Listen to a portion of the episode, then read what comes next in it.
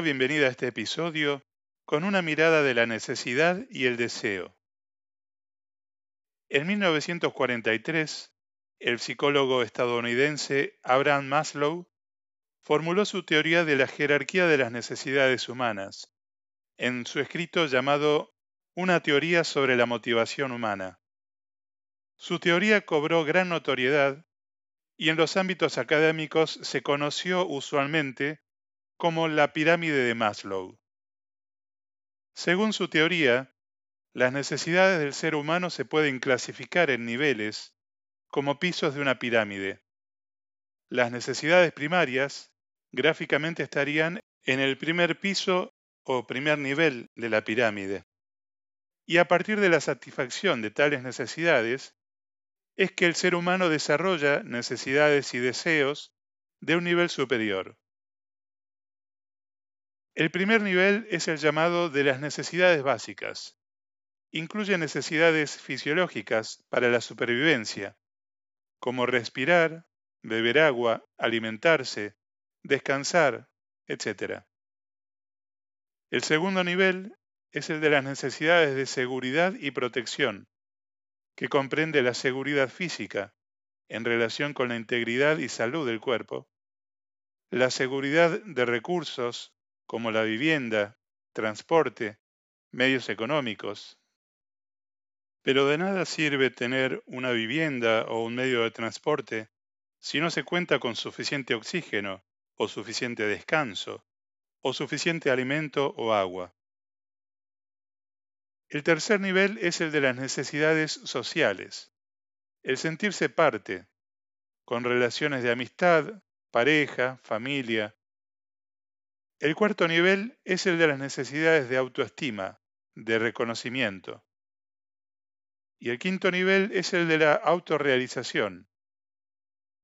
Esta es una teoría muy aplicada no solo en el campo de la psicología y sociología, sino también en marketing y ventas, y lamentablemente también en la manipulación de masas por parte de dirigentes políticos.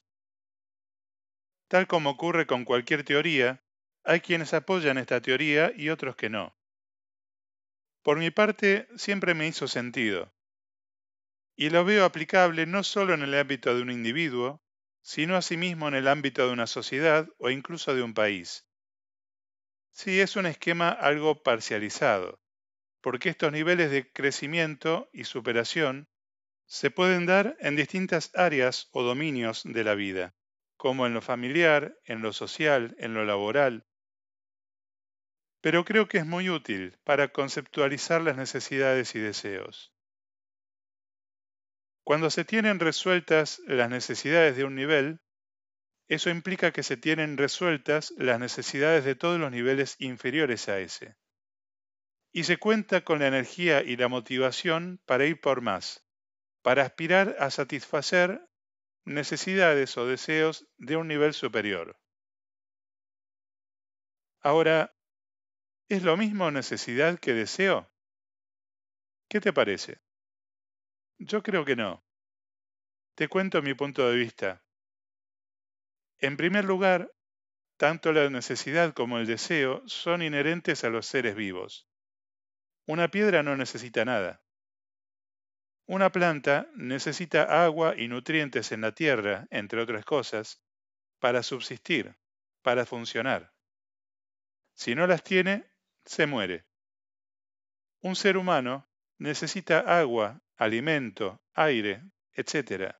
Y si no los tiene, literalmente deja de funcionar. Se muere.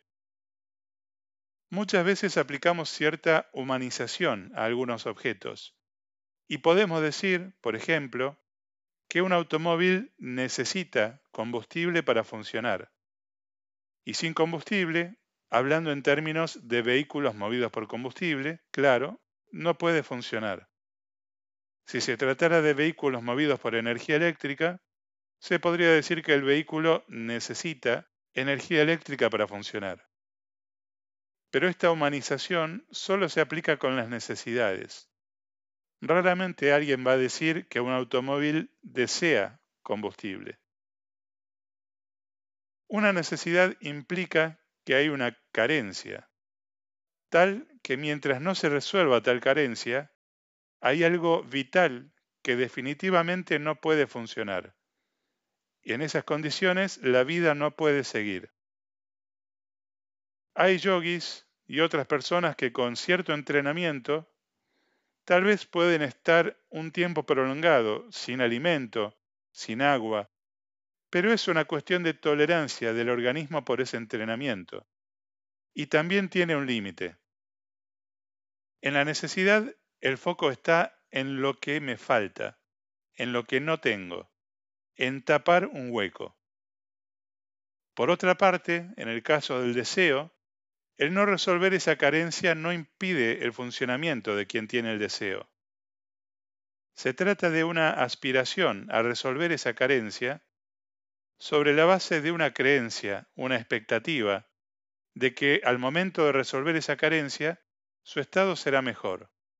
Y el foco no está puesto en eso que me falta, sino en los beneficios y en esa sensación de felicidad que creo obtendré al lograr eso.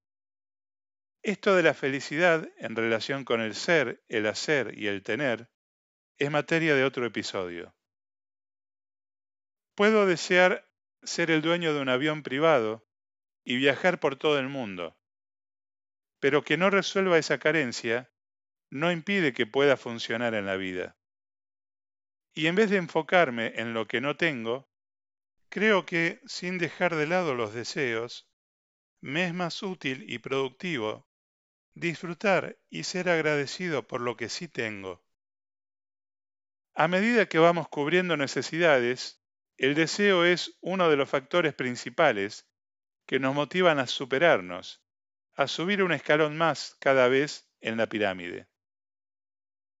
Una cuestión a considerar es que en muchas ocasiones confundimos los deseos con necesidades y nos convencemos de que necesitamos algo, cuando en realidad podemos vivir sin eso.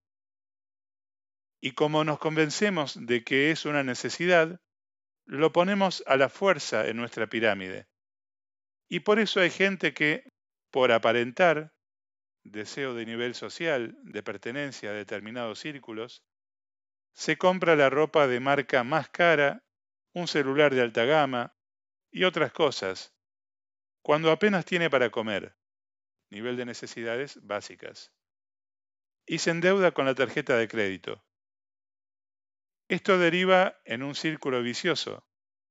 Además de la mala alimentación, se genera estrés, y no es raro, con esto, además de otras circunstancias, ver gente con problemas de ansiedad, angustia, depresión, y una cosa lleva a la otra. Con el transcurrir de la vida, me fui dando cuenta que algunos deseos que tuve en el pasado no eran tan importantes. El estar en cada escalón de la pirámide nos brinda experiencias y aprendizajes con los cuales crecemos y nos vamos superando.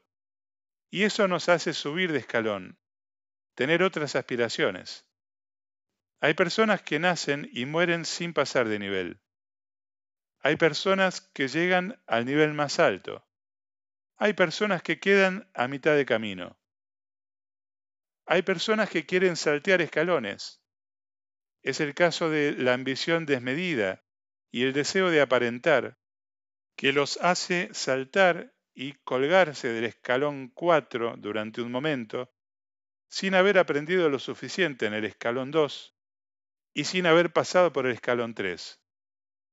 Y esto no es gratuito. Tarde o temprano algo pasa que los baja de un ondazo y los pone en el lugar donde necesitan seguir aprendiendo. Es como en el juego de la vida, retrocede dos casilleros. Dicen que Rico no es quien más tiene, sino quien menos necesita. Más aún, cuando alguien pretende subir de nivel pisando a otros, en algún momento siente que subió, sí, pero hacia un lugar equivocado. Es como si le hubieran corrido la escalera en el camino, y en vez de subir hacia la autorrealización, después se da cuenta de que subió hacia un lugar de infelicidad. Se subió a la pirámide equivocada. Por el contrario, cuando ayudas a otros, cuando le das la mano a alguien para ayudarlo a subir, a superarse, es cuando vas poniendo la solidez requerida en tu nivel que te permite subir un escalón más. ¿Cuál es entonces la forma de subir por la pirámide? Hay distintas corrientes como el budismo, el hinduismo, el chamanismo, el Tao, la idea del nirvana y tantas otras que predican, cada una con sus conceptos y su cosmovisión, que la autorrealización del ser humano es como una iluminación, una transmutación de energía o una vibración de nuestra energía y materia a una frecuencia superior. Y para llegar a ese nivel, se supone que se ha transitado un camino de autoconocimiento y superación. Yo creo que cuando miramos a Dios, que está mucho más allá del último nivel de la pirámide, es cuando podemos tomar las decisiones correctas para emprender nuestros caminos, sirviendo a otros, viviendo con propósito, asignando las prioridades adecuadas a nuestras necesidades y deseos. Y es Dios el que nos ayuda a subir de nivel. Cuando nuestros deseos son egoístas, para satisfacer una carencia personal, podemos tener una motivación. Pero cuando nuestros deseos involucran también el crecimiento de otros, ayudándonos unos a otros, podemos crecer mucho más que por nuestra cuenta. Para terminar, te dejo esto para tu reflexión. Te invito a que pienses en algo que querés lograr. ¿Es una necesidad o un deseo? ¿Se puede funcionar sin eso? ¿Te sirve verlo como una necesidad? ¿Como algo que te falta? ¿Qué emoción te genera ver que eso te falta? Si lo planteas como un deseo y visualizas el momento en que logres eso, ¿qué emoción te genera? ¿Qué posibilidades te abre? ¿Para qué querés lograrlo? ¿Quién define cuál es tu pirámide? Desde el coaching puedo asistirte a revisar eso, a identificar qué obstáculos te pueden estar bloqueando y a que encuentres caminos y formas de sobrepasar esos obstáculos y obtener lo que querés lograr. Contactame. Podemos programar una serie de sesiones en las que yo te acompañe en ese proceso tuyo. Muchas gracias por tu atención. Alejandro Barrio Nuevo, coach